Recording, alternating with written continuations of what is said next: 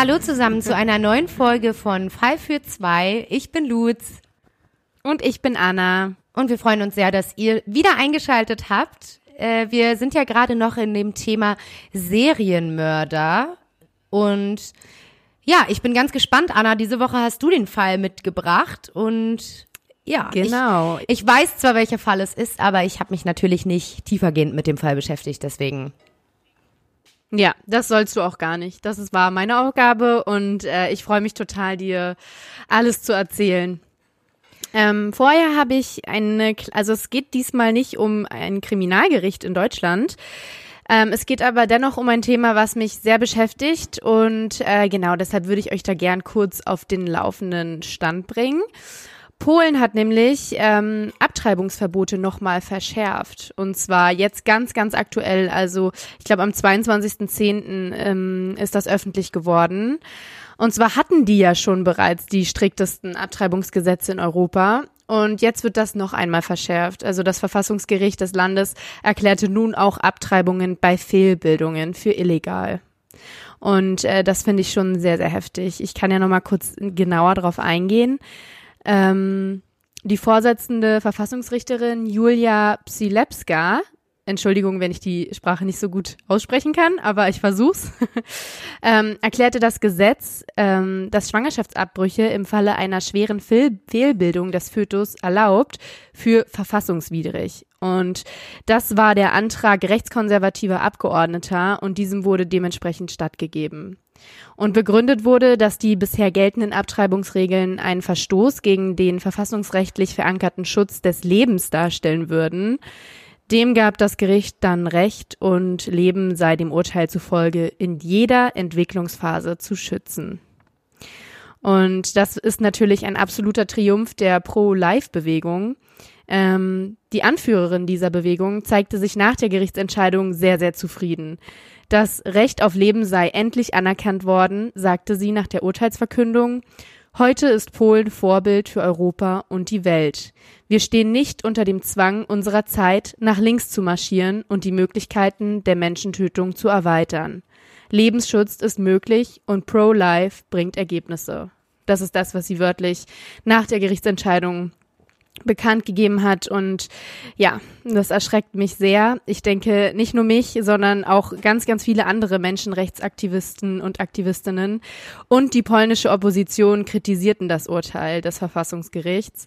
So auch Kamila Jaszuk Pihovic von der Bürgerplattform erklärte, ein Staat, der seine Bürger per Vorschrift unmenschlich behandelt, höre auf, ein Staat zu sein. Und ähm, genau, da gibt's ja auch ganz, ganz viele Argumente. Auch der frühere polnische Ministerpräsident Donald Tusk äußerte sich kritisch.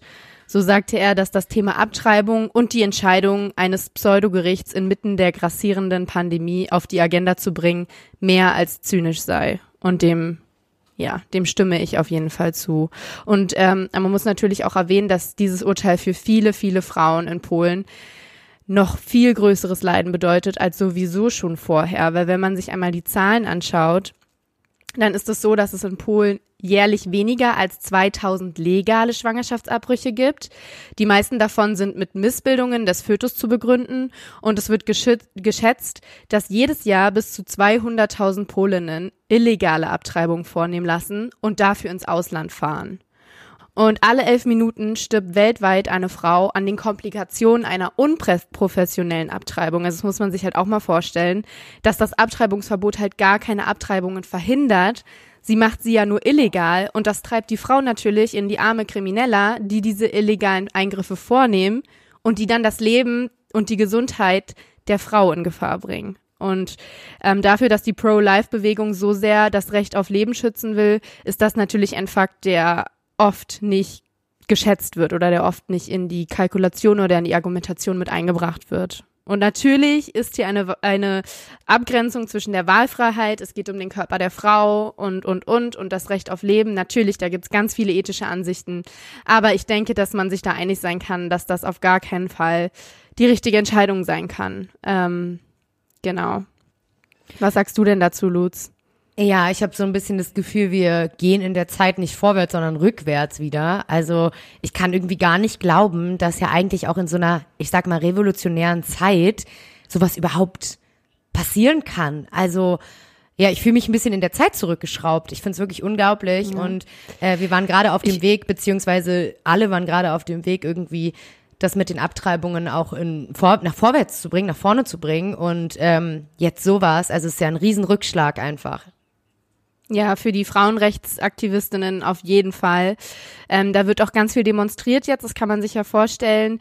Gestern erst oder jetzt bei Aufnahme gestern ähm, demonstrierten alle vor dem Verfassungsgericht in Warschau.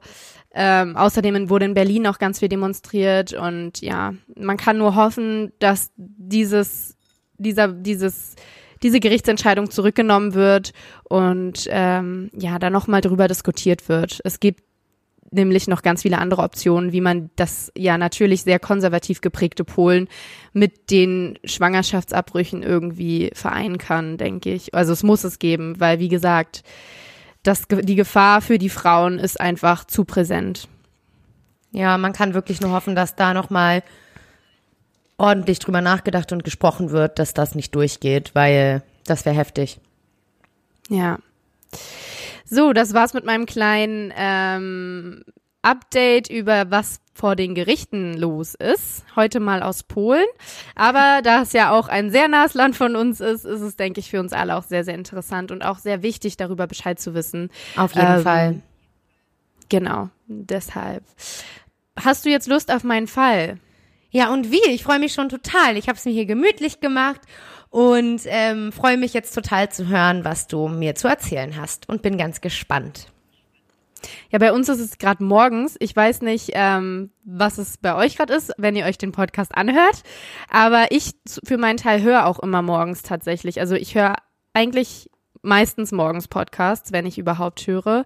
Ähm, du auch wahrscheinlich, oder Lutz? Ja, ich bin ja ein totaler Morgenmensch und äh, jeden Morgen, wenn ich dann erstmal so die Wohnung in Ordnung bringe oder baden gehe oder keine Ahnung, irgendwas mache, dann höre ich immer Podcasts. Also ich bin auch eher der Morgen-Podcast-Mensch und ähm, tatsächlich glaube ich auch ein Morgenaufnahme-Podcast-Mensch, weil ich einfach morgens viel mehr da bin und viel konzentrierter bin als abends. Deswegen bin ich ganz froh, dass wir es heute mal morgens machen.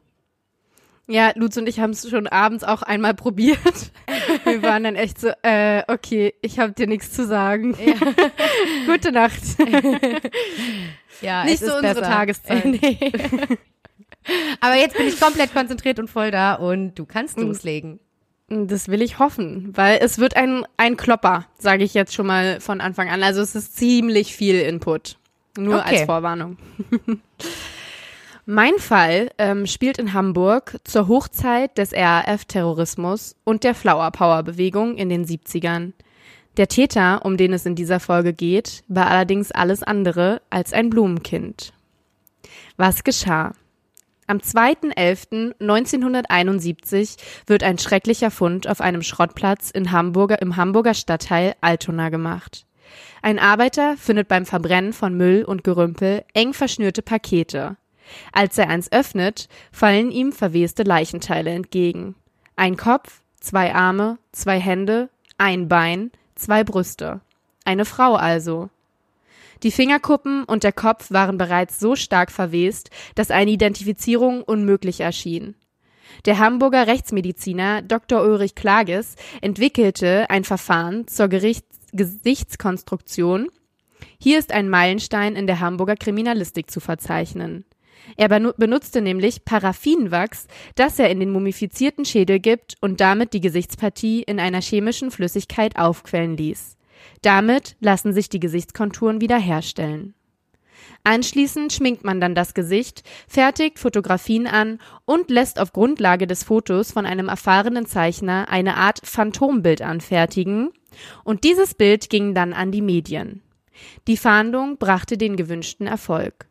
Das Opfer wird schnell als Gertraud Breuer identifiziert, 43-jährige Prostituierte aus St. Pauli. Schnell sind sich die Kriminalbeamten und Kriminalbeamtinnen sicher, dass sich irgendwo ein Psychopath herumtreiben muss. Jetzt muss es schnell gehen. Und wo ist der Torso des Opfers und wo ist das zweite Bein? Jetzt wissen wahrscheinlich schon einige, um wen es sich hier handeln könnte, glaube ich, oder? ja, also ich glaube schon bei Hamburg Altona ist Leuten, die sich gerne mit True Crime beschäftigen und sich damit auch ein bisschen auskennen, äh, auf jeden Fall eigentlich schon klar gewesen, um welchen Serienmörder es sich hier handelt. Und zwar um den guten Fritz Honker. Na gut, das steht auch in unserem Titel, glaube ich. Aber ja, genau. stimmt. Das habe ich total vergessen. Ja, stimmt. Ja. genau. Fritz Honker wird 1935 in Leipzig geboren, als drittes von zehn Kindern. Sein Vater, Fritz Honker Senior, ist von Beruf Zimmermann und gilt als stark alkoholkrank. Als Fritz Honker Junior noch ein kleiner Junge ist, wird der Vater in einem Konzentrationslager festgehalten. Grund für die KZ-Haft soll dessen Engagement für die KPD, die Kommunistische Partei Deutschlands gewesen sein, und er stirbt 1946 an den Folgen exzessiven Alkoholkonsums und den Spätfolgen der Haft. Seine Mutter Else Honker arbeitet als Reinigungskraft. Sie gilt mit den vielen Kindern als überfordert. Honka möchte bis zum Schluss über seine Mutter keine Angaben machen. Fest steht jedoch, dass Honka in Leipziger Kinderheim anstatt bei ihr aufwuchs, getrennt von seiner Mutter. Zu Beginn der 50er Jahre beginnt Honka dann eine Lehre als Maurer, die er jedoch wegen einer Allergie abbrechen muss. 1951, also kaum 16 Jahre alt, flieht er nach Westdeutschland. Hier arbeitet er zunächst als Hilfsarbeiter auf Bauernhöfen in dem kleinen Dorf Brockhöfe in der Lüneburger Heide. Dort fällt er wegen seiner so wurde es beschrieben, holprigen Art negativ auf und wird Fritze Bollmann genannt, in Anlehnung an das Brandenburger Original Fritze Bollmann. Ah, kannst du damit was anfangen, Lutz, mit Fritze Bollmann oder? Tatsächlich nicht. Erklärst du es bitte nochmal? Ja, dieser Fritze Bollmann lebte von 1852 bis 1901 und war ein Barbier in Brandenburg. Und er geriet trotz fleißiger Arbeit, wie es gesagt wurde, immer wieder in wirtschaftliche Notlagen, sodass er zum Alkoholiker wurde und ständig betrunken war und von den Kindern immer verspottet und geärgert wurde. Und dieser Bollmann verstand den Kinderspaß nicht und verfolgte die Kinder dann immer, um sie mit Rasierschaum zu bespritzen. Und da ihn trotzdem niemand ernst nahm, ich meine, oh Wunder, ähm, wurde er zur Spottfigur zum Original von Brandenburg und so ging er auch in die Geschichte ein tatsächlich. Ich meine, immerhin, oder?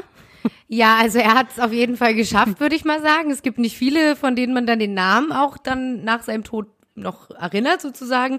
Also ja. äh, mit Rasierschaum bespritzen hat was gebracht auf jeden Fall. Ja, kann, könnt ihr ja mal ausprobieren. Ist aber natürlich auch irgendwie dann nicht so positiv für Fritz Honka, wenn er dann immer Fritze Bollmann genannt wird, wenn man diese Geschichte dann auch weiß. Also ist ja schon sehr heftig. Absolut nicht. Und er beginnt dann auch eine Affäre in diesem Dorf, ähm, aus der ein Sohn entsteht. Und Honka muss dann 3000 D-Mark Unterhalt zahlen und verlässt dann auch Brockhöfe. Ähm, 1956 kommt er dann nach Hamburg und wird bei den Howaldswerken, ich hoffe, ich spreche es richtig aus, eine der Großwerften auf der ehemaligen Elbinsel Ross als Werftarbeiter angestellt. Hier geschieht dann etwas, was im Nachhinein ziemlich bedeutsam war, denn nach einem schweren Fahrradunfall auf einer Straße bei Basbüttel wird seine Nase zertrümmert und ausgeprägtes Schielen entstellt Honkers Gesichtszüge. Und als wäre dies nicht schlimm genug, trägt er auch noch einen Hirnschaden davon. Also übrigens findet ihr hier auch schon wieder Fotos von Honka bei Instagram schon, ähm, Fall für zwei Podcast, falls ihr wissen möchtet, wie er auch nach dem Unfall aussah insbesondere. Das finde ich super spannend, weil ich wusste immer nicht, also ich habe auch, wenn ich Fritz Honka höre, dann habe ich immer direkt sein Gesicht vor Augen, also ist mir ganz klar bewusst und präsent, weil sich das auch wirklich einbrennt, weil er halt wirklich so ein außergewöhnliches Aussehen hat und halt diese Nase. Und ähm, ich wusste aber tatsächlich nicht, woher diese Nase kommt. Ähm, dass es von einem Fahrradunfall kommt, ist natürlich nochmal sehr hart, weil ich hatte irgendwie immer im Kopf, dass das angeboren war, aber das ist ja nochmal echt heftiger, ne? Wenn es da durch einen Unfall passiert, dass man so entstellt einfach aussieht. Mhm. Und, und klingelt's bei dir auch bei Hirnschaden? Nee. Dass das eine ge gewisse Erklärung sein könnte für das, was jetzt folgt. Weil es ist ja nachgewiesen, dass viele Serienmörder und Mörderinnen ähm, Hirnschaden, Hirnschäden tatsächlich als Kinder davongetragen haben. Seien sie von der Schaukel gefallen, haben sie sich irgendwo den Kopf gestoßen. Das ist oftmals tatsächlich der Fall. Mhm, also. Das stimmt. Interessanter Fakt auf jeden Fall. Ähm, 1957 heiratet er und zwar Inge, doch die Ehe zerbricht recht schnell und wird im Jahr 1960, also drei Jahre später, wieder geschieden. Honka soll mehrere Male gedroht haben, Inge umzubringen und außerdem berichten Nachbarn und Augenzeugen und Zeuginnen von damals gewalttätigen Szenen zwischen den Eheleuten in ihrer Wohnung. Aus dieser Ehe stammt sein Sohn Fritz. Der heißt wieder Fritz. Wie sein Vater auch. Okay. ähm, also man kann sich die Namen gut merken. Ähm, die Ex-Frau sagt später, Honke, ha Honke habe sie viele Male betrogen und sei ständig betrunken gewesen. Auch hier berichten Nachbarn und Nachbarinnen allerdings, dass beide viel Alkohol getrunken haben sollen. Also sie hat sich da auch nicht zurückgehalten. Ähm, erneut kommen er und Inge jedoch zusammen. Sie heiraten, heiraten auch ein zweites Mal, verlieren kurz darauf ihre Wohnung und leben in Notunterkünften, bis ihre Ehe 1967 zum zweiten Mal geschieden wird. 1967 zieht er dann endgültig in die Zeissstraße Nummer 74 in Hamburg-Ottensen. Er ist jetzt bereits 32 Jahre alt. Mittlerweile arbeitet er als Nachtwächter im Shell-Neubau in der City Nord und lebt ab 1972 für einige Zeit mit Irmgard zusammen. Hier kommt es am 15. August 1972 zu einem Vorfall, der vielleicht bei näherer Betrachtung viele Frauen vor ihrem Unheil bewahren hätte können. Irmgard bringt eine Freundin mit in Honkers Wohnung. Recht schnell möchte Honka beide Frauen zu sexuellen Handlungen mit ihm zwingen, infolgedessen es beinahe zu einer Vergewaltigung kommt. Die Freundin schafft es allerdings, sich von Honka loszumachen und flieht nackt aus Honkas Wohnung. Direkt darauf zeigt sie ihn bei der Polizei an und wird im Krankenhaus behandelt. Honka, der zur Tatzeit mit 2,4 Promille alkoholisiert war, wird erstmals erkennungsdienstlich registriert und am 4. April 1975 von einem Altonaer Schöffengericht zu einer Geldstrafe von 4500 D-Mark verurteilt. Eine Anklage wegen Vergewaltigung wird fallen gelassen. Das finde ich so heftig. Also, ich meine, es war ja wohl offensichtlich, die Frau ist nackt aus der Wohnung rausgerannt, war sofort dann zur Polizei gegangen. Also, dass da die Anklage nicht für Vergewaltigung kam, kann ich mir einfach nicht erklären. Das finde ich unglaublich. Ja, und man muss sich halt auch überlegen, was hätte passieren können, wenn die für ernst genommen, äh, genommen wäre, weißt du? Also dann hätte vielleicht jemand gehandelt, hätte, wäre auf Honka aufmerksam geworden und, und, und. Also es ist schon ein bisschen tragisch. Auf jeden Fall. Ja, aber es ist ja wirklich oft so, dass die ersten Warnsignale einfach nicht ernst genommen werden und daraus dann schlimme Konsequenzen halt einfach folgen, ne? Und das hier dann auch ja. der Fall. Ja, auf jeden Fall. In den folgenden Jahren gelingt es Honka aufgrund seiner Alkoholprobleme nicht, Beziehungen zu Frauen zu finden. Dies führt dazu, dass er Sexualkontakte bei Prostituierten sucht, denen er meist in Kneipen im Umfeld der Reeperbahn begegnet. Seine Stammkneipen finden sich alle in der Straße Hamburger Berg in Hamburg St. Pauli. Zum goldenen Handschuh natürlich, der Elbschlosskeller und Hongkong sind seine Lieblingslokale. Das dortige Milieu gilt als Sammelpunkt für, wie damals so schön gesagt wurde oder eher nicht so schön, Treibgut der Gesellschaft wie Trinker, ältere Prostituierte und andere gescheiterte Existenzen. Honka sucht dort nach eigenen Angaben Menschen zum Reden, nach gutachterlicher Einschätzung danach jedoch vor allem Sex nach seinen von Machtfantasien beherrschten Vorstellungen. Honka sagt dazu später nur, ich habe sie halt gebumst. Zu seinen Vorlieben sollen betrunkene, zahnlose Frauen gehört haben, die er teilweise mit Sekt vollgespritzt hat und denen gegenüber er sich als überlegener Oberwachmann aufgespielt habe.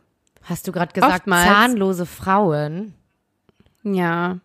Wie kann man denn als ja. Vorliebe zahnlose Frauen haben? Es gibt nichts, was es nicht gibt, Lutz. Oh weia, oh weia, oh weia. Okay, erzähl weiter. Ich meine, er ist ja da gut fündig geworden. Also war er in dem richtigen Milieu unterwegs für seine Vorlieben. ja, es ist wirklich. Also ich suche zahnlose Frauen. Wo finde ich die? Oh Gott. oh. Ähm, oftmals soll er ihnen gegenüber als uniformierter SS-Mann aufgetreten sein. Ich finde, das sagt auch schon relativ viel aus, also ganz furchtbar. Ja, sagt viel über ähm, seine Einstellung auch aus, ne? Und über das, was er vielleicht irgendwie toll findet und äh, richtig. Ja. Er trägt oft eine Gaspistole bei sich. Die bräuchte er angeblich im Dienst, so erzählte er gern stolz. Die brauchte er allerdings gar nicht. ja. Man kannte ihn hier unter dem Spitznamen Fiete. Und er pfiff sich am Abend, so wurde gesagt, bis zu zehn Fanta Korn rein. Ach du meine Güte. Ich finde allein das Getränk, das klingt so, es klingt einfach so eklig. Fanta Ja, Korn. ich habe es auch noch nie gehört und noch nie getrunken. Also ich kann mir auch gar nicht vorstellen, Fanta mit Korn zu mischen. Korn ist eh schon so ekelhaft, aber mit Fanta dann Ja. auch noch. Also weiß ich nicht, vielleicht scheint es damals so ein Ding gewesen zu sein in den Bars. Ja, es war auf jeden Fall sein Lieblingsgetränk. ähm, er stand meist am Rande rum in den Kneipen, qualmte eine Sheffield super lang nach der anderen und beobachtete stumm das Geschehen. Das war so sein Vorgehen. Und der Inhaber des goldenen Handschuhs sagt heute auch, er habe nie gesehen, wie Honka eine von den Frauen mit nach Hause genommen habe. Also er war sehr, sehr unauffällig. Seine Masche war allerdings, wenn er sich für eine Frau interessiert hat, dass der Inhaber der Kneipen immer ein Getränk zu ihr bringen sollten und sagen sollten, es sei von ihm. Also insbesondere Schnaps, Bier und Sekt. Das war so sein Tatvorgehen, sage ich mal. Und äh, Gastwirte der weiteren Kneipen sagen heute über ihn, dass er immer ein guter Gast war, gutes Trinkgeld gegeben hat, gut gelaunt war, sich als spendabler Lebemann ausgegeben hat. Und hier glaubte er, wer zu sein. Er fühlte sich den anderen auch immer überlegen. Und auch wenn Honka selber ein Säufer war, man sah ihm das Trinken nicht an. Und keiner von ihnen hätte Honka zugetraut, was später über ihn ans Licht kommt. Keiner hätte nur eine Vorahnung gehabt, dass etwas mit ihm nicht stimmt.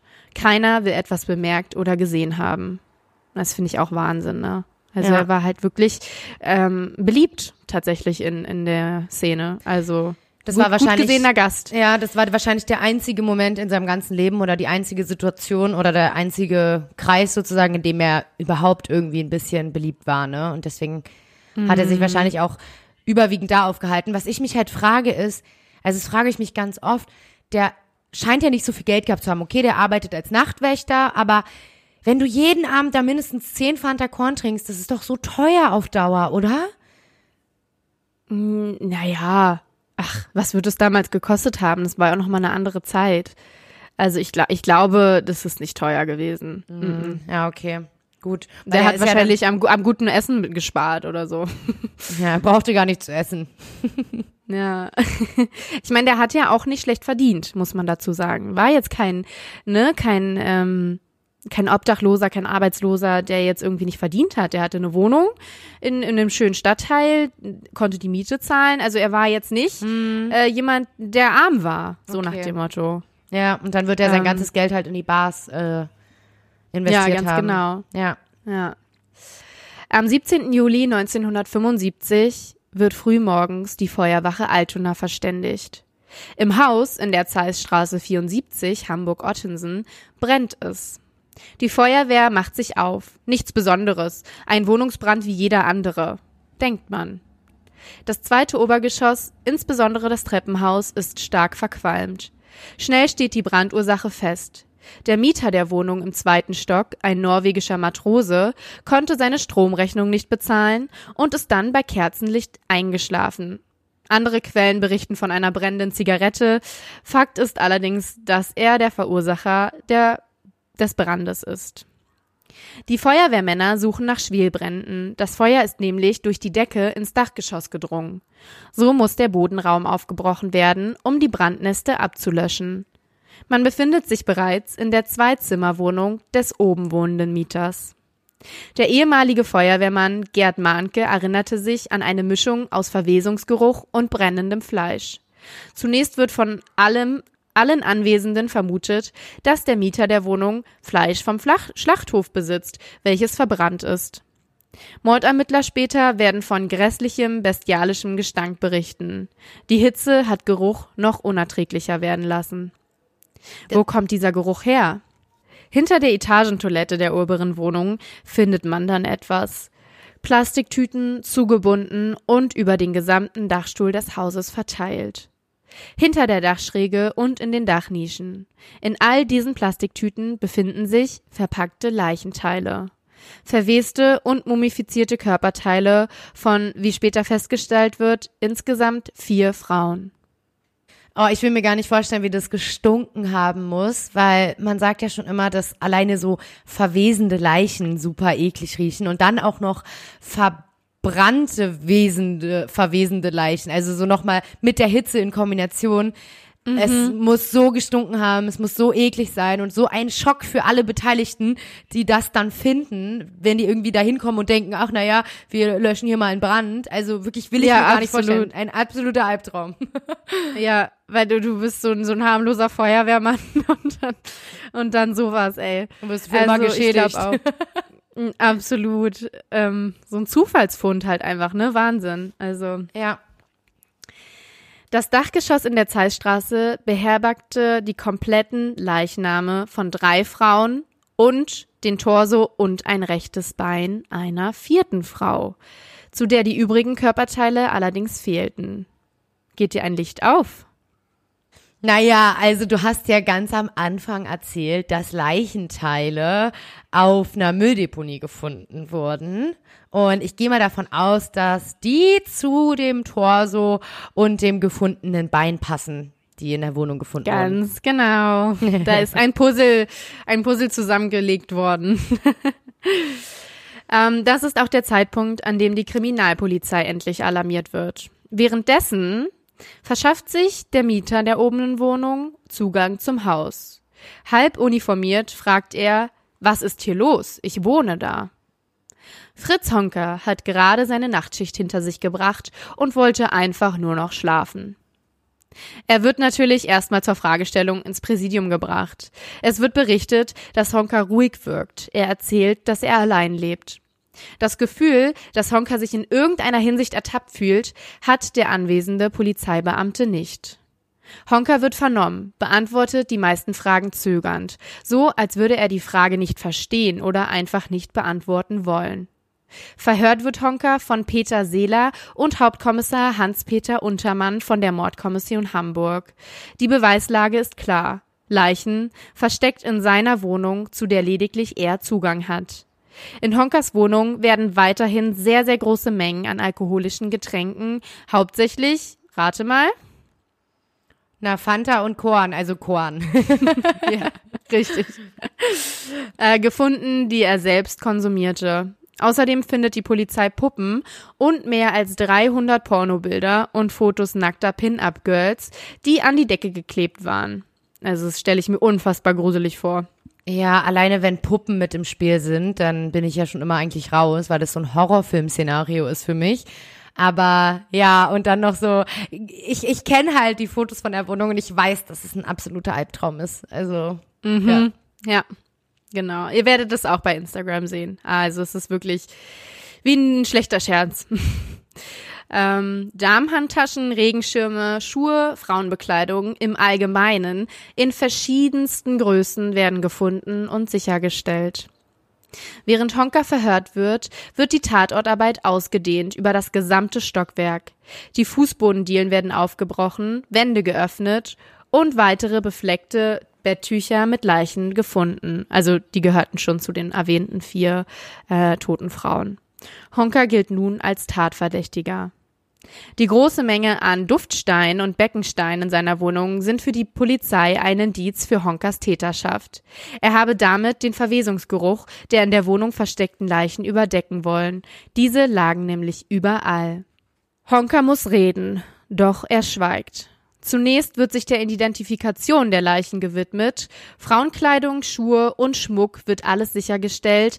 Zweifelsfrei ist, dass die Frauen allesamt ohne Vermisstenmeldung verschwunden sind. Einfach so. In den vermissten Akten werden die Ermittler nicht fündig. Täter hatte sich offenbar zielgenau Personen ausgesucht, die ihr Leben in völliger Einsamkeit verbrachten. Niemand kümmerte es, wann sie verschwanden, niemand scherte sich darum, was mit ihnen geschehen war. Was sind das für Frauen, die zwischen Pornos und Puppen starben, schreiben die Zeitungen. Zur selben Zeit schließt sich der Kreis, mit dem sich bereits seit vier Jahren beschäftigt wurde.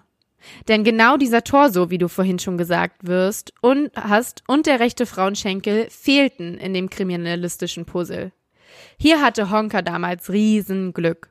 Die Polizei spekulierte damals nämlich, dass es für den Täter einen Grund gegeben hatte, die Leiche zu zerstückeln, also es muss für ihn in irgendeiner Art praktisch gewesen sein. Vermutlich wurden die Leichenteile zu Fuß vom Tatort zu der Mülldeponie gebracht. Es war also naheliegend, dass sich dieser Tatort in unmittelbarer Nähe zum Fundort befand. Die Ermittler zogen daraufhin einen Kreis von 500 Metern um den Fundort und überprüften alle einschlägig vorbestraften Personen. Na, also es geht jetzt hier gerade um äh, damals, als, als die beiden Leichenteile gefunden wurden, falls das jetzt unklar war. Ja. Ähm, genau, weil Honka wohnte innerhalb dieses Radius, der gezogen wurde. Seine Wohnung lag keine 300 Meter entfernt vom Fundort. Doch erstmals aktenkundig wegen eines Sexualdelikts wurde er erst im August 1972. Also es ist halt wirklich furchtbar, oder? Ja, total. Auch hätte er diese versuchte Vergewaltigung, die natürlich nicht zur Anklage kam, die ja jedoch in seinen Akten vermerkt wurde, vor dem Tat oder vor dem Fund gemacht, dann wäre er schon ins Radar der Ermittler gekommen. Ja. Also das ist halt, das muss man sich mal so vorstellen. Und möglicherweise hätte die Polizei dann einen potenziellen Vergewaltiger, Frauenschläger und Mörder zu diesem Zeitpunkt unter die Lupe genommen. Gertraud Breuer, das erste Opfer, ist 42 Jahre alt, als sie vermutlich im Dezember 1970 getötet wird. Sie arbeitet als Friseurin und Gelegenheitsprostituierte im Rotlichtmilieu St. Pauli und gilt als schwarzes Schaf unter drei Geschwistern. Sie kommt aus der DDR nach Hamburg und verkehrt wie Honka seit vielen Jahren in der Kneipe am Hamburger Berg. Zuletzt gesehen wird sie im goldenen Handschuh Mitte Dezember. Hier soll sie auch Honka kennengelernt haben und an einem Abend mit einer Freundin in Honkas Wohnung gesessen haben. Die drei betrinken sich. Honka fordert Sex zu dritt. Als sich Breuer weigert und sich wehrt, wird sie von Honka getötet, stranguliert mit einer Gardine. Gutachter schätzen Honkas Blutalkoholspiegel zum Tatzeitpunkt später auf vier Promille. Wahnsinn, oder? Also, dass der da überhaupt noch irgendwas auf die Beine gestellt hat. So nach dem Also Motto. ich, ich wusste gar nicht, dass Menschen mit vier Promille überhaupt noch leben. Also das ist ja wirklich unglaublich. Oh mein Gott, der muss ja so ein schwerkranker Alkoholiker sein, dass der mit vier Promille noch überhaupt jemanden umbringen kann. Also ja, die Kraft, eine Frau zu strangulieren, ne, die da Ja. aufgebracht werden musste. Also, ach du Scheiße, um Himmels willen. ja. Gertraud schreibt kurz vor ihrem Tod an ihre Freunde, dass sie ein neues Leben anfangen wolle. Den Brief abzuschicken schaffte sie nicht mehr. Ihr Verschwinden ist nicht weiter auffällig. Es kam schon häufiger vor, dass Gertraud mehrere Monate bei einem Freier untergekommen war, bevor sie wie aus dem Nichts wieder in den Kneipen auftauchte. Anna Beuschel wird als weiteres Opfer identifiziert. Grund dafür ist ihr Personalausweis, welcher an Honkers Wohnung sichergestellt werden kann. Die 54-jährige Hausfrau und Prostituierte wird ermordet im Jahr 1974. Honka lernt die Prostituierte in der Kneipe zum goldenen Handschuh kennen, nimmt sie im Vollrausch ebenfalls mit in seine Wohnung und stranguliert sie. Grund hierfür ist, nach eigenen Angaben, weil sie keine Lust auf Sex hatte und, Zitat, wie ein Brett dagelegen habe. Boah. So hat er es später ausgesagt und die Leiche wird verstümmelt und ihre Überreste auf dem Dachboden versteckt. Wahrscheinlich lag die einfach so da, weil sie genauso besoffen war wie er. Ganz genau, ja. Oh, das kann man sich schrecklich. Und vorstellen. das ist ja das gleiche Motiv wie bei Gertraud davor, ne? Also einfach liegt wieder an Sex. Genau. Ist der schrecklich, ey. Ja.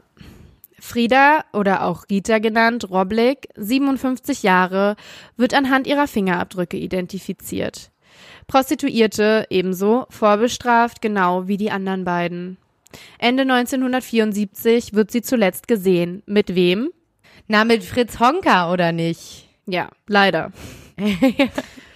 Für Alkohol und warmes Bett geht sie mit fast jedem mit, so wird später über sie gesagt. Dieses reduzierte Leben führt auch bei ihr zu keinerlei Ansprüchen an ihre Freier. Hauptsache Obdach und die Alkoholsucht stillen. Ermordet wird sie im Dezember 1974, als Honka feststellt, dass sie ihm 200 D-Mark gestohlen hatte, obwohl er sie für Geschlechtsverkehr bereits mit der gleichen Summe entlohnt hatte. Ja, hier war es dann eindeutig einfach Wut, die dann wahrscheinlich, also wir, wir, wir sprechen nachher noch über die Motive, aber ja. Ja. Ruth Schuld ist die letzte Tote, die identifiziert wurde. Diese ist nur einen Monat später verschwunden als Frieda Roblick und 52 Jahre alt, Prostituierte, vorbestraft und ermordet im Jahr 1975. Sie lernt Honka bei einem St. Pauli-Bummel kennen, da sie selber aus dem Umfeld des goldenen Handschuhs stammt. Sie zieht bei Honka ein. Erst betäubt Honka sie mit einem Schlag mit einer Kornflasche auf den Kopf. Anschließend stranguliert er sie mit einem Damenstrumpf.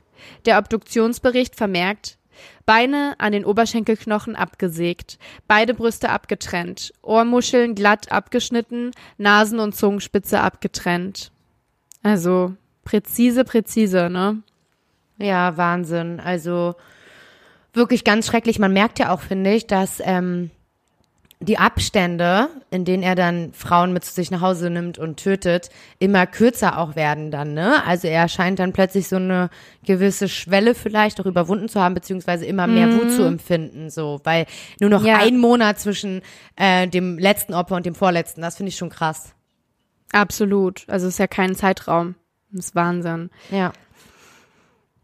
Die Opfer hatten alle etwas gemeinsam. Sie waren fortgeschrittenen Alters, stammten aus dem Trinkermilieu der Reeperbahn und galten als bindungslose Stadtstreicherinnen, die sich bei Gelegenheit für Unterkunft und alkoholische Getränke oder auch geringe Geldbeträge auf dem Kiez prostituierten. Honka tötet still und heimlich, ohne Aufsehen zu erregen.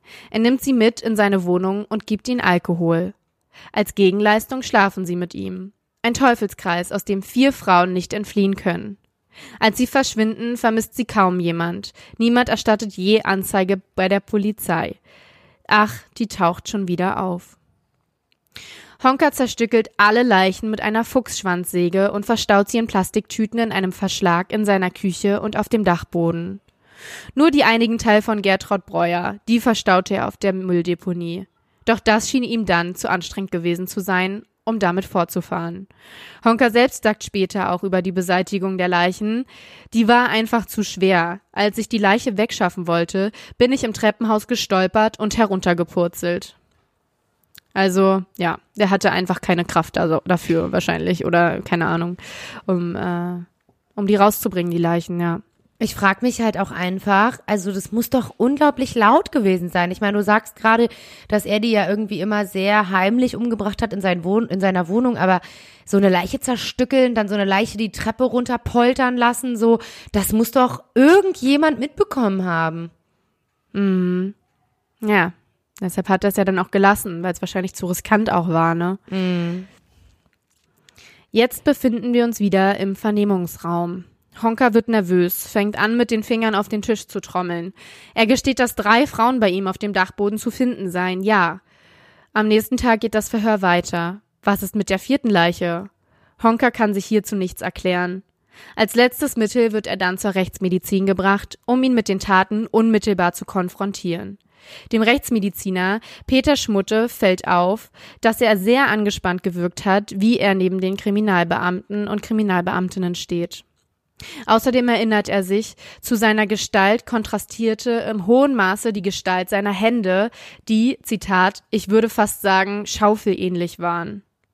Es erschien ihm naheliegend, dass Erwürgen in Betracht kam als Todesursache. Ja, also zu diesen Händen, das ist Wahnsinn. Hier wurden später Mythen geschaffen und sich gegenseitig Horrorgeschichten erzählt.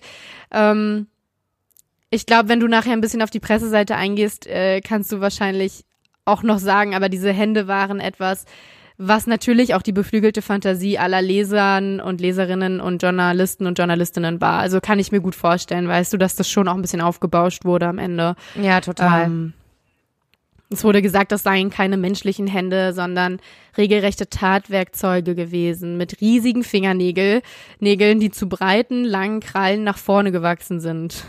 Also war ja, ey, das ist keine schöne Vorstellung. nein, absolut nicht. Und dann wurde noch sowas geschrieben wie, dass Honka den Frauen damit, damit brutal unter ihren dünnen Rock gefahren wurde. Und ja, also so war alles, ne? Das ist natürlich furchtbar, wenn es ja. stimmt, aber das lässt sich nicht sagen. Gibt's denn irgendwie ein Foto, auf dem seine Hände zu sehen sind? Ja, gibt's tatsächlich. Zeige ich dir nachher. Und okay. wir können es auch gerne bei, bei Instagram hoch, hochladen. Ja, das würde mich interessieren. Ja.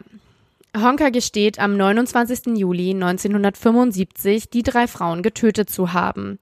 Zu der vierten Frau macht er keine Angaben, also zu Gertraud Breuer macht er keine Angaben zum ersten Opfer. Die Verbindung zu dem Mord kann ihm natürlich trotzdem nachgewiesen werden. Und ich finde es halt immer noch so verstörend mit dem Gestank, dass der nicht aufgeflogen ist, oder? Also. Ja, total. Also es kann ich mir einfach nicht vorstellen, dass äh, wirklich diese blöden Duftsteine den Gestank von vier verwesenden Leichen ähm, überdecken soll. Vor allem, die liegen da ja schon teilweise seit Jahren. Also ja, und über den ganzen Sommer auch, ne? Ja, über Hitze, Sommer, Jahre. Also kann ich mir einfach nicht vorstellen, auch wenn es im Dachgeschoss ist. Aber äh, ich bei mir teilweise rieche schon, wenn ich in meine mein mein ähm, Hausflur reinkomme, wenn meine Nachbarin wieder zu viel geraucht hat, dann rieche ich schon Nikotingeruch. Und dann will ich mir gar nicht vorstellen, wie es ist, wenn da oben Leichen liegen. Also ich kann es mir halt wirklich nicht vorstellen. Nee, ich mir auch nicht. Also der Geruch, ähm, den versucht er ja mit nach Fichte riechenden Klosteinen zu überdecken. Und einige Nachbarn haben sich tatsächlich auch beschwert über den Gestank. Also Honke hat halt immer eine, meiner Meinung nach, nicht allzu gute, aber doch wohl funktionierende Ausrede parat. Er schiebt nämlich die Schuld den im Haus wohnenden Griechen zu. Diese würden nämlich mit komischen Gewürzen kochen, sagt er dem Hausmeister, als dieser sich auf die Suche nach der Ursache des Geruchs macht. Und Honker spricht äh, immer wieder von einer exotischen Kochweise, die zum Geruch führt. Ja, also kann man sich nicht vorstellen, dass das geglaubt wird. Aber es wurde geglaubt. Also furchtbar. Im November 1976 beginnt unter riesen Medienrummel der Strafprozess gegen Fritz Honker vor der großen Strafkammer beim Landgericht Hamburg. Die Leitung übernimmt der Vorsitzende Richter Hardenfeld und verteidigt wird Honker vom Strafverteidiger Bossi und Wittmeier. In dunklem Anzug und Weste, Krawatte und klobigen Schuhen sitzt Tonka auf der Anklagebank. Seinen Anzug wechselt er an jedem Prozesstag aufs Neue. Das schüttere Haar war über die Stirnglatze zurückgekämmt. Dazu hatte er sich einen gepflegten Kinn- und Oberlippenbart wachsen lassen. Fritz Honka nahm eine Sitzposition ein, die er während des gesamten Verlaufs der Verhandlungen nicht wechselte. Eine Hand stützte er auf Absolut. Also er war sowieso ähm, schweigend den ganzen Prozess über. Mhm. Eine Hand stützte er auf dem Tisch, die andere lag auf seinem Knie. Auf den Augen ein riesiges Kastengestell mit dicken Brillengläsern. Meistens starrte er das Mikrofon an, das vor ihm auf dem Tisch stand. Den Blickkontakt mit den übrigen Anwesenden im Gerichtssaal mied er, so gut es ging. Also ich bin ja da so, ein, so eine typische Person, die dann direkt wieder Mitleid bekommt, ne, mit so, wenn ich mir das jetzt so anhöre. Ja, aber sollte man eigentlich nicht, Quatsch. aber wenn man sich das ja. jetzt anhört, dann denkt man sich wirklich einfach auch so, du arme Gestalt einfach, ne? Also Absolut, wenn man so, ja. wie dieser kleine Mann irgendwie da sitzt und starrt und, und so. Aber natürlich ist er ein ganz, ganz böser Mensch, aber es ist natürlich, also Absolut, also ja. ich kann mir da auch nicht helfen, dass ich in solchen Situationen dann auch denke, um Himmels Willen, ey. Ja, ah. aber es lässt sich natürlich leicht sagen, wenn man auch nicht von so jemanden ja, betroffen ist. Aber ja, genau. Ähm, Im November 1976 widerruft Honka sein Schuldeingeständnis und behauptet, dass er sich an nichts mehr erinnern kann. Er sei im Vollrausch eingeschlafen und morgens neben den Leichen aufgewacht und die haben ja nicht so da liegen bleiben können, weshalb er sie dann entsorgt hat. Bei einer seiner Vernehmungen behauptet Honka sogar, Jack the Ripper habe ihm die Morde befohlen. Also ich, ich weiß nicht, ob das jetzt eine Strategie war, um irgendwie schuldunfähig zu sein oder was, aber ja. Also, dass er sich an nichts mehr erinnert, kann ich mir schon auch vorstellen. Bei 4,0 Promille ähm, kann ich schon mir vorstellen, dass auch dann Filmrisse entstehen und so. Ähm, Natürlich. Also, also absolut. Ja, wäre komisch, wenn man sich bei 4,0 Promille an alles genau erinnern würde noch. Also. Ja.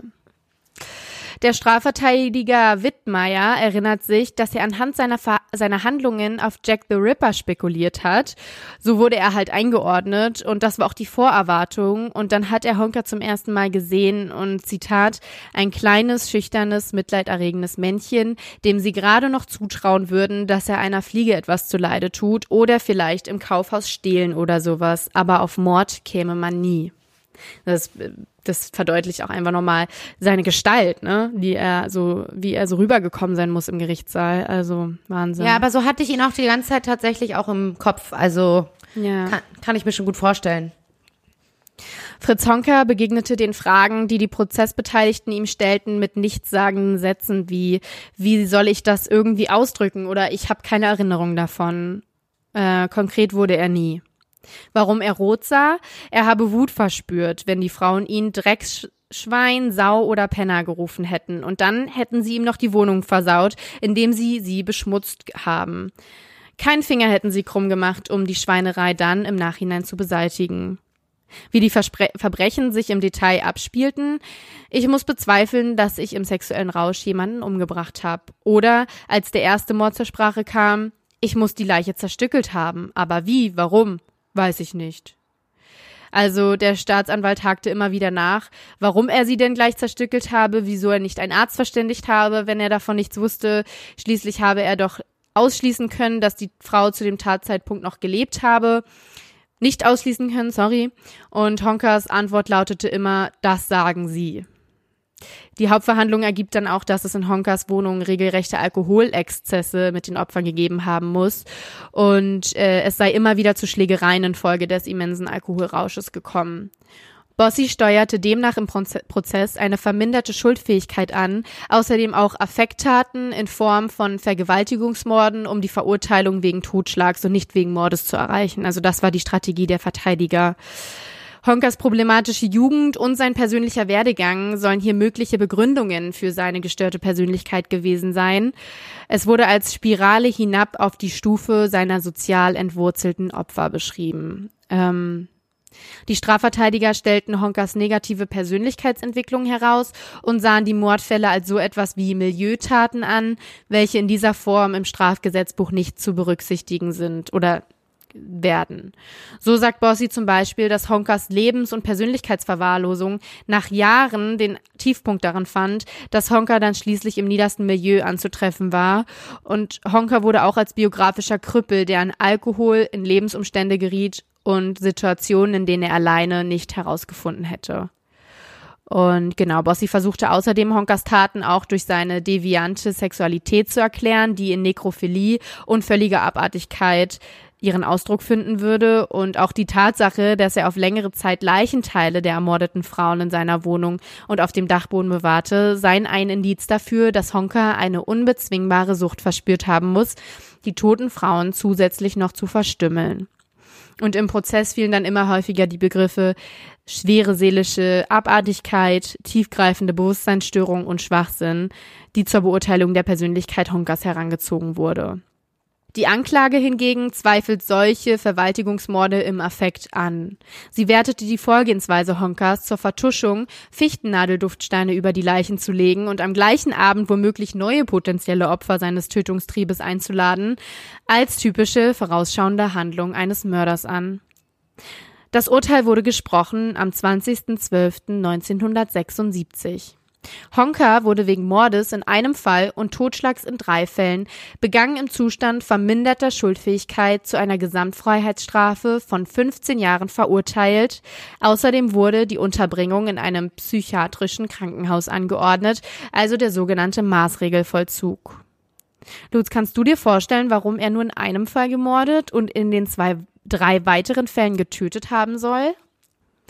Ja, nee, also kann ich mir tatsächlich nicht vorstellen. Also es kann natürlich was mit der Zerstückelung zu tun haben. Es kann auch was damit zu tun haben, dass er sagt, er kann sich nicht erinnern. Aber also ich wüsste jetzt nicht, wo, warum jetzt hier unterschieden wird bei einem von den anderen.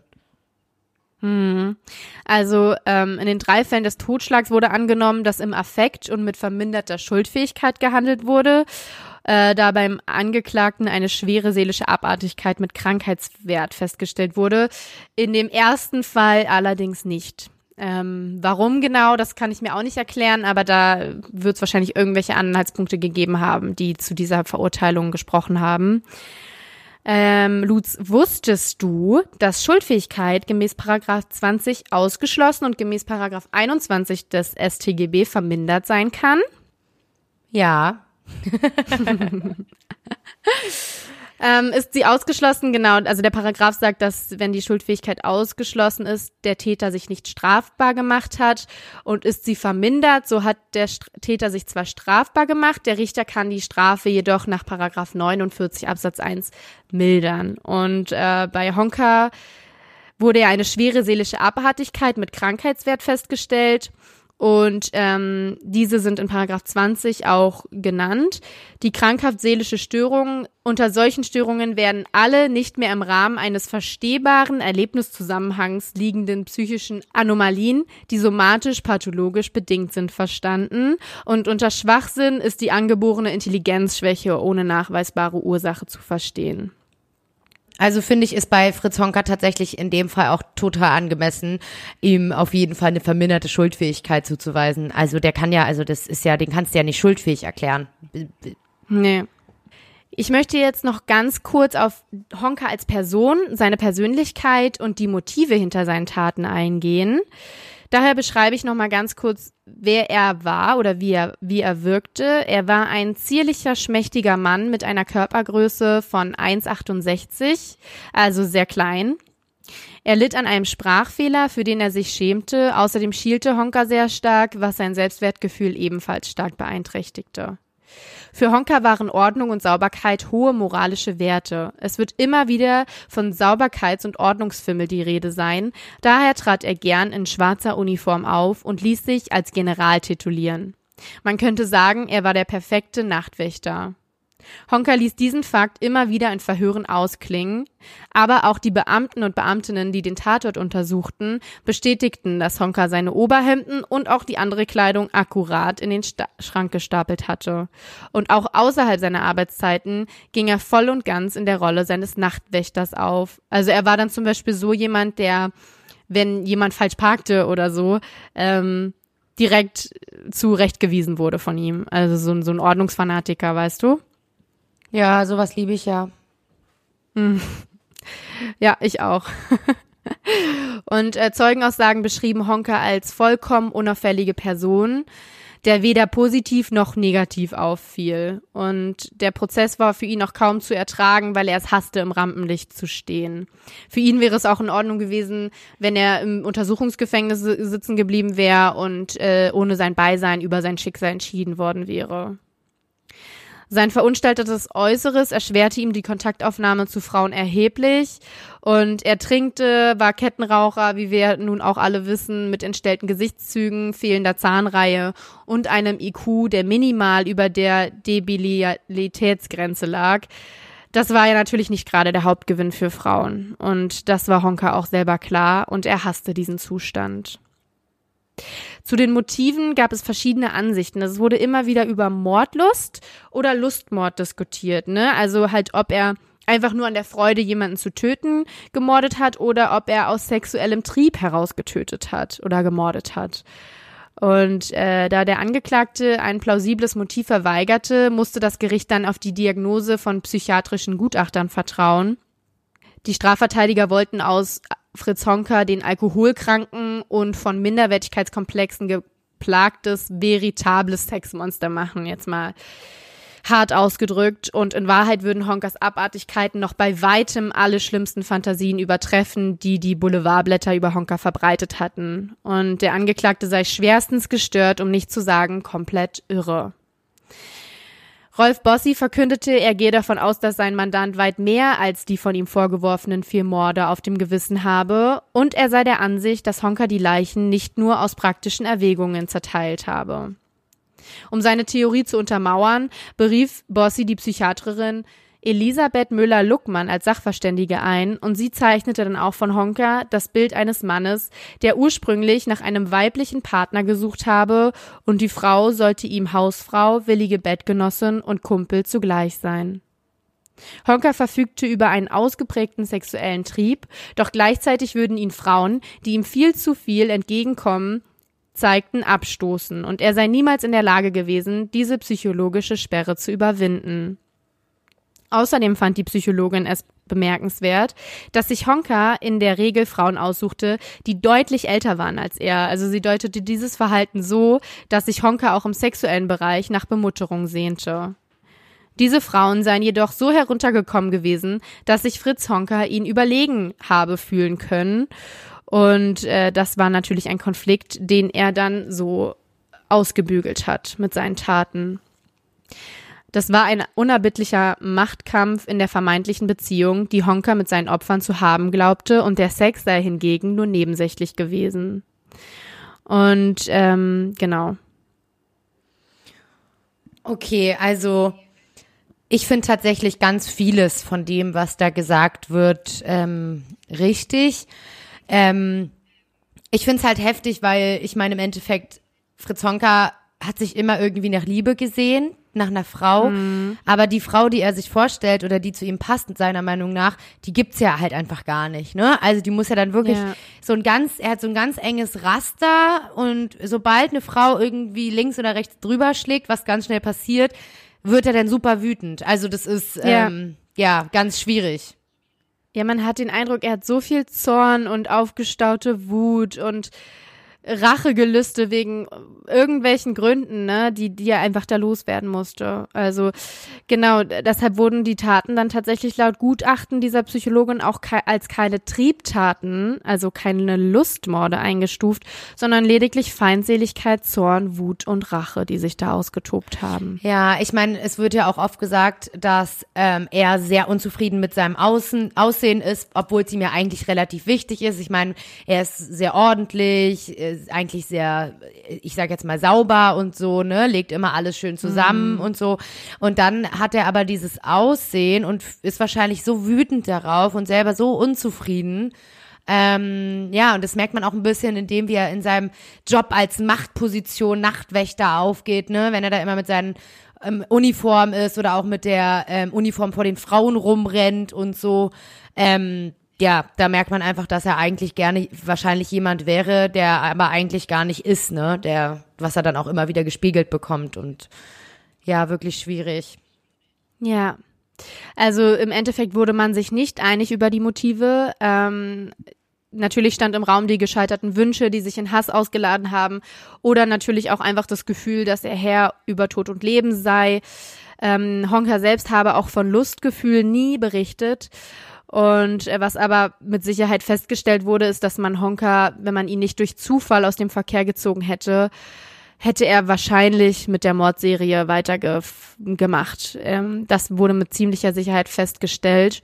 Und Honka war nämlich gerade auf den Geschmack gekommen, wie die letzten drei Morde oder halt auch wie das Gericht entschiede Tötungen zeigten, die sich in rascher Folge ereigneten.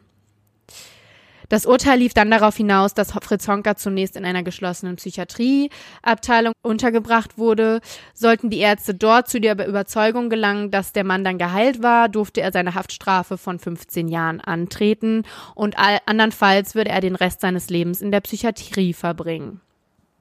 Mhm. Fritz Honka verbrachte die nächsten Jahre dann in der Allgemeinen Klinik Hamburg-Ochsenzoll und jetzt pass auf, noch ein ganz gruseliger Side-Fact. Eine Düsseldorferin namens Petra nahm Briefkontakt zu Honka auf.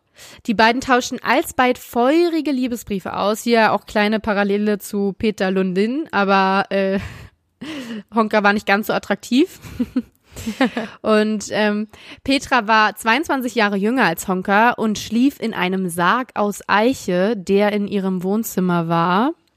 Ach du meine Güte. Und, äh, ja. Und tagsüber verschloss Petra den Sarg, legte eine Häkeldecke drüber und stellte eine Vase auf den Deckel. Und eines Tages strangulierte Petra ihren Ehemann mit einem Gürtel und legte ihn in den Eichensarg. Man verhaftete sie wegen Mordes. Ja. Oh, oh ja, die sollte man auch mal ganz schnell äh, untersuchen, die Frau. ja. Total, ja. Nach rund 16 Jahren Aufenthalt wurde Honka dann aus der Psychiatrie entlassen. Das war 1993 und die Hamburger Strafverteidigerin Alma Diepold erwirkte für Honka eine Namensänderung als Peter Jensen. Ähm, den kannte ja. man damals natürlich noch nicht, den Namen. Ah, ja. Wollte ich gerade sagen, macht ja nicht viel Sinn, äh, wenn man den Namen ändern lässt und dann aber jeder den neuen Namen weiß. Übrigens, Honka heißt jetzt Jensen. und wohnt jetzt da und da. genau. Er verbrachte seine letzten Lebensjahre in einem Altenheim in Scharbeutz an der Ostsee, wo niemand seine wahre Identität kannte.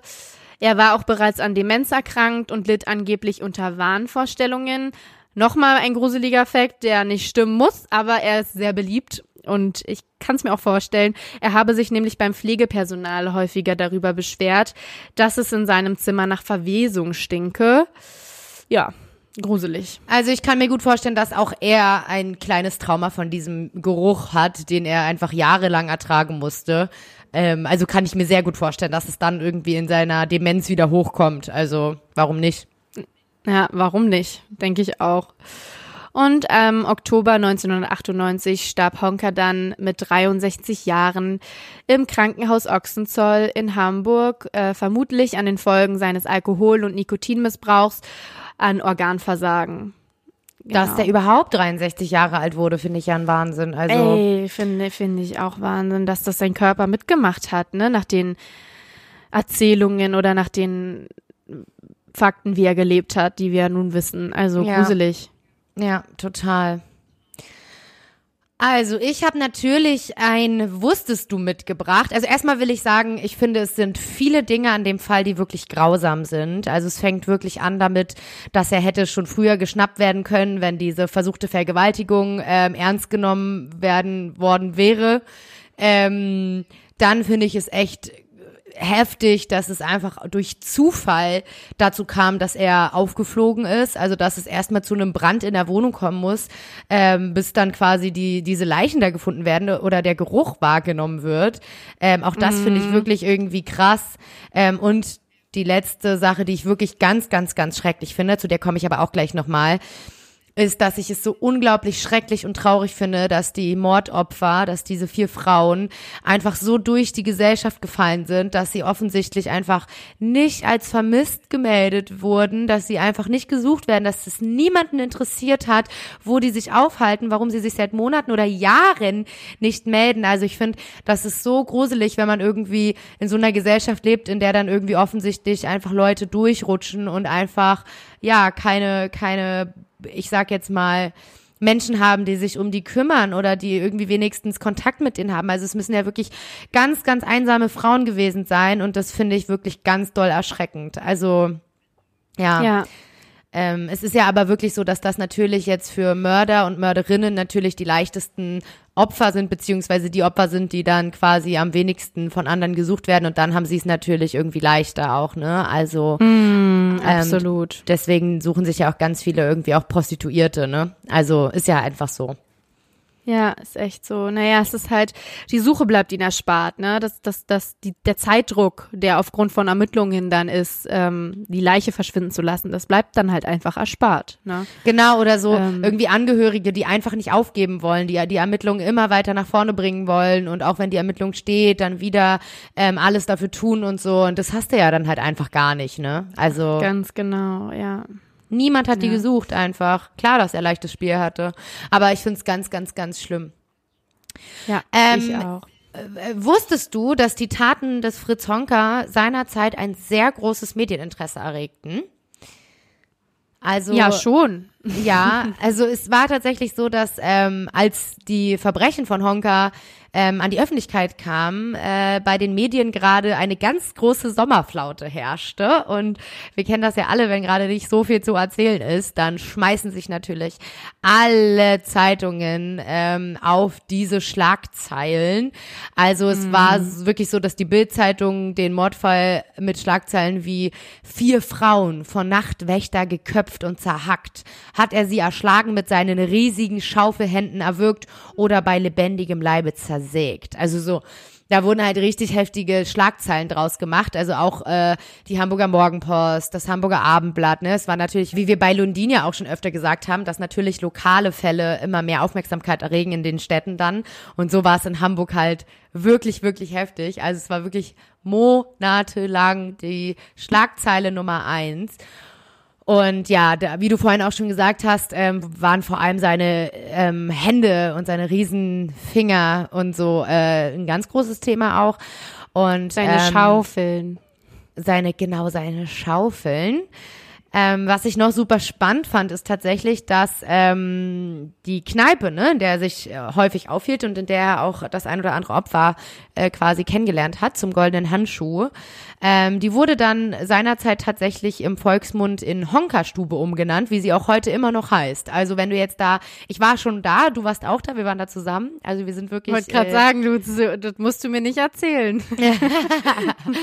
wir waren in der Honkerstube oder im goldenen Handschuh. Äh, ähm, eine meiner gruseligsten Erlebnisse, weil ähm, ich fand es wirklich heftig. Du gehst da rein und du hast plötzlich wirklich das Gefühl, so um Himmels Willen, es sind wirklich nur noch ähm, ja die Reste der Gesellschaft, die da sich drin aufhalten. Und was ich auch heftig finde, ist, dass die wirklich ja die Fenster komplett zukleben mit dunklen ähm, Papier und Jalousien und Gardinen, damit die Leute drin einfach nicht merken, dass Tag ist, sondern einfach immer nachts sozusagen für die im mhm. Kopf ist. Also richtig heftig, ne? Ich fand's auch super gruselig. Also wirklich. Wer, wer Lust drauf hat, das ist echt interessant so. Ähm, aber ja, das hat, es hat sich nicht geändert, was für ein Milieu dort ist. Und ähm, die Leute sind halt 24-7 besoffen da drin. Ne? Ja, also ich, ich bin nichts, nichts Unübliches in Kneipen. also ich bin da reingegangen und ich war die Erste, die da reingegangen ist.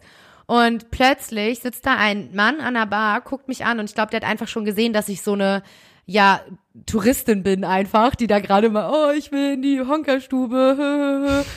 und dann guckt er mich an und sagt so, Fritz Honka. Und ich war wirklich so, okay, Rückzug, wir gehen hier wieder raus. äh, also ganz gruselig. ja, ging mir auch so. ähm, und hast du eigentlich den Film geguckt, Der Goldene Handschuh von 2019 von Fatih Akin? Ja, den habe ich natürlich geschaut. Ja, und was sagst du? Er war stark kritisiert, das weiß ich. Ähm, und ich muss selber zugeben, ich fand es schon ganz, ganz eklig und elend. Und äh, man konnte beim Schauen des Films wirklich teilweise die, die Atmosphäre spüren, die, die Leichen riechen und alles. Also die Inszenierung war einfach, egal wie, wie wie kritisiert dieser Film wurde, war es einfach krass inszeniert, ein heftiges Set. Aber ja, ähm, ich, ich fühle mit der Kritik mit. Wie ging's dir? Genau. Also es ist tatsächlich so, dass der Film sehr, sehr kontrovers auch diskutiert wurde. Ich fand mhm. den Film, ich fand den Film gut. Also ähm, es ist tatsächlich wirklich schon Horrorgenre und äh, wie du gerade auch schon gesagt hast, sehr, sehr eklig. Ich saß auch wirklich da im Kino und es war der erste und einzige Film, bei dem ich es erlebt habe, dass wirklich Leute reihenweise aufgestanden sind und aus dem Kino gegangen sind, weil sie es einfach nicht ertragen haben. Also es, es war wirklich richtig, richtig äh, ins Detail und der ähm, Fatih Akin, ne, der Regisseur des Films und ähm, ähm, auch ähm, Macher des Films, der hat im Endeffekt äh, gesagt, er wurde gefragt, warum ist es eigentlich so, dass du den so grausam und so sehr mit viel Detail ähm, gemacht hast, ne? Warum musste man alles so genau sehen? Also man hat wirklich jeden Mord hautnah miterlebt und der hat gesagt, er wollte einfach mal der Gesellschaft zeigen, wie Gewalt ist. Er wollte einfach mal wirklich ohne Blatt vor Mund irgendwie hier und so war's, ne? Also ohne irgendwie die Leute zu schonen. Ähm, also es war tatsächlich sehr, sehr heftig. Ähm, außerdem wurde auch tatsächlich danach in der Presse besprochen, ob sich der Film nicht tatsächlich zu sehr mit dem Menschen und Mörder Fritz Honka auseinandergesetzt hat, weil, und das, da muss ich wirklich auch sagen, das stimmt, das sehe ich und habe ich auch so gesehen, dass also den Opfern, den vier Frauen, ja, die da irgendwie bestialisch umgebracht wurden in der Wohnung, wirklich wenig Mitgefühl entgegengebracht wurde. Also du hast wirklich nichts von den Frauen mitbekommen, nichts von der Geschichte, von den Geschichten der Frauen. Ja. Teilweise, du wusstest gar nichts über diese Frauen, die da, die da getötet werden. Also die Frauen waren einfach nur äh, Darsteller, die da einfach zermetzelt wurden. Also denen wurde nicht wirklich mehr geboten als wirklich diese widerliche Gewalt an ihnen. Und das fand ich auch, das habe ich auch so gesehen tatsächlich. Ich finde auch, ähm, es kam so rüber, als wären die Frauen wirklich ganz am Schluss der Gesellschaft wirklich das absolute unten, unten, sag ich mal, aber es wurde halt absolut nicht thematisiert, wie kam es dazu. Also es muss ja auch nicht thematisiert werden, aber halt dieses, dieses Abwerten, weißt du, ich fand das so Total. abwertend. Total. Also, also das hätte man anders umsetzen können oder ja. müssen. Ja, zumindest ja. im Nachhinein. Ich meine, die vier Frauen, die, die wurden nicht vermisst gemeldet, niemand hat die gesucht, die waren komplett einsam. Sie waren wahrscheinlich ganz unten in ihrem Leben angekommen, ja, das ist ja nicht zu bestreiten, die waren in Kneipen wie bei, zum goldenen Handschuh. Ähm, okay, aber wenn du den Film darüber machst, finde ich, dann kannst du ja nochmal, da hast du die Chance, der Gesellschaft nochmal ein anderes Bild zu geben. Und ich finde, Absolut. als Regisseur hast du dann auch so ein bisschen die Pflicht, diese, diese Chance zu ergreifen und zu sagen, ja, es war ganz schrecklich, aber hier, ich gebe den Opfern auch nochmal ein Bild und ein Licht und, und ähm, also finde ich schwierig, sich da so sehr nur auf ihn zu fokussieren. Ja. Aber das war ja tatsächlich auch im Gerichtssaal ein bisschen so, ne? Also ähm, der Richter übernahm teilweise die Berichterstattung auch besonders von den Journalisten und Journalistinnen und hat teilweise wörtlich in seiner Urteilsbegründung gesagt, vor der Tötung der Frauen sei es immer zu heftigem Streit gekommen, der durch die Frauen ausgelöst wurde. Und ähm, also sowas, ne? Also so dieses Hallo, äh, es geht halt nicht. Es geht halt nicht, dass, dass man die Opfer so abwertet oder Ja. ähm, den vielleicht noch mit so einem kleinen Satz eventuell sogar eine wenn es nur eine minimale Mitschuld daran gibt, was passiert ist, ja, oder auch den sozialen Status da so als Begründung zu nehmen, das, das geht halt einfach nicht. Und das wurde in der Berichterstattung, wie du schon gesagt hast, sowieso sogar aber auch im Gerichtssaal gemacht. Und Ja, ähm, und vor allem ja. niemand war dabei. Der einzige, der, der in dieser Wohnung war, waren die, waren die Frauen und Fritz Honka. Und alle Frauen sind tot. Also niemand kann ja sagen, was da passiert ist. Er sagt dann ja, äh, die waren schuld, die haben mich beleidigt als, äh, weiß ich nicht, Loser, Weichei, dreckiger Spast, was er da gesagt hatte. Ähm, weiß ja aber kein anderer. Und ich finde es halt schwierig, ja, dann irgendwie das ganze Licht auf ihn zu fokussieren und das dann auch noch im Gericht so zu begründen und den Frauen eine Mitschuld Ja. zu geben. Das sind Opfer, die sind gestorben, weil er sie umgebracht hat. Also finde ich echt schwierig und ich finde, der Film ähm, spiegelt es so ein bisschen wider, was da passiert ist und dementsprechend kann ich diese ganze Kritik, die dem Film entgegengebracht wurde, auch echt verstehen. Also ähm, ich Ja. fand den Film ganz persönlich, also aus meiner Sicht, ich fand den gut. Ähm, ich fand den heftig, aber sehr mitnehmend. Ich habe darüber wirklich tagelang nachgedacht und ich finde, wenn du über Filme tagelang nachdenkst, dann haben sie es geschafft, so, dann ähm, warst du drin. Ähm, Ja, das ging, mir- das ging mir tatsächlich Ja. auch so. Ich habe viel nachgedacht. Ja. Ja, also weil der einen wirklich komplett mitgenommen hat, die Bilder, ähm, die Inszenierungen, die die Tatorte, die Spielorte, das war alles so dermaßen gut umgesetzt. Also auch ähm, der der Schauspieler, der Fritz Honka gespielt hat, ähm, der Jonas Dassler, wahnsinnig wahnsinnig starke Performance. Und äh, wenn man sich Bilder auch anguckt von der Wohnung, ne, die du ja auch so gut und detailliert beschrieben hast, wo Fritz Honka gewohnt hat und dann sich anguckt die Kulisse, in der das dann spielt im Film, das ist einfach eins zu eins, also wirklich Ja, wir laden euch da umgesetzt. auf jeden Fall, ja, wir laden euch da auf jeden Fall, sorry Lutz für die Unterbrechung, wir laden euch da ähm, ein Foto bei Instagram hoch oder zwei, wie es wirklich war und wie es im Film umgesetzt war, damit ihr das auch nochmal so seht, weil das ist schon echt eine Leistung, muss man Ja. sagen. Total, also wirklich Wahnsinn. Ja, aber wie gesagt, also um meinen wusstest du zu beenden, ähm, Schlagzeilen waren sehr heftig über diesen, ähm, über die Verbrechen Honkers und ähm, auch der Film ist sehr, sehr kontrovers diskutiert worden, aber auch da ähm, muss sich, glaube ich, jeder sein eigenes Bild machen und ja, voll zu Recht auf jeden Fall. Der Mörder wurde zu sehr zelebriert, der Fritz Honka. Ja, und das ist leider Und viel jetzt zu oft haben wir, Fall. jetzt haben wir noch eine Podcast-Folge über ihn gemacht. Aber du hast ja auch viel über die Opfer erzählt und das finde ich sehr, sehr gut. ja. Schön. Da freue ich mich, dass wir zum Ende gekommen sind. Es war ein langer Fall. Sorry. Ja, nee, ist doch alles gut. Ich fand's sehr, sehr spannend. Ähm, wir hoffen natürlich, euch hat's gefallen. Äh, Wenn es euch gefallen hat, das ist unsere zweite Folge, dann schreibt uns gern bei Instagram, auch gerne mit Verbesserungsvorschlägen oder bei Apple Podcast gebt eine Bewertung ab. Ähm, wir freuen uns über jegliche ähm, Kontaktaufnahme eurerseits und ähm, ja, wir sehen uns dann oder hören uns dann vielmehr in zwei Wochen wieder mit einem neuen Überthema und ihr könnt gespannt sein. Was euch da erwartet. Ich freue mich schon sehr, sehr, sehr doll drauf. Äh, liebe dieses Überthema und äh, ihr erfahrt's dann bald.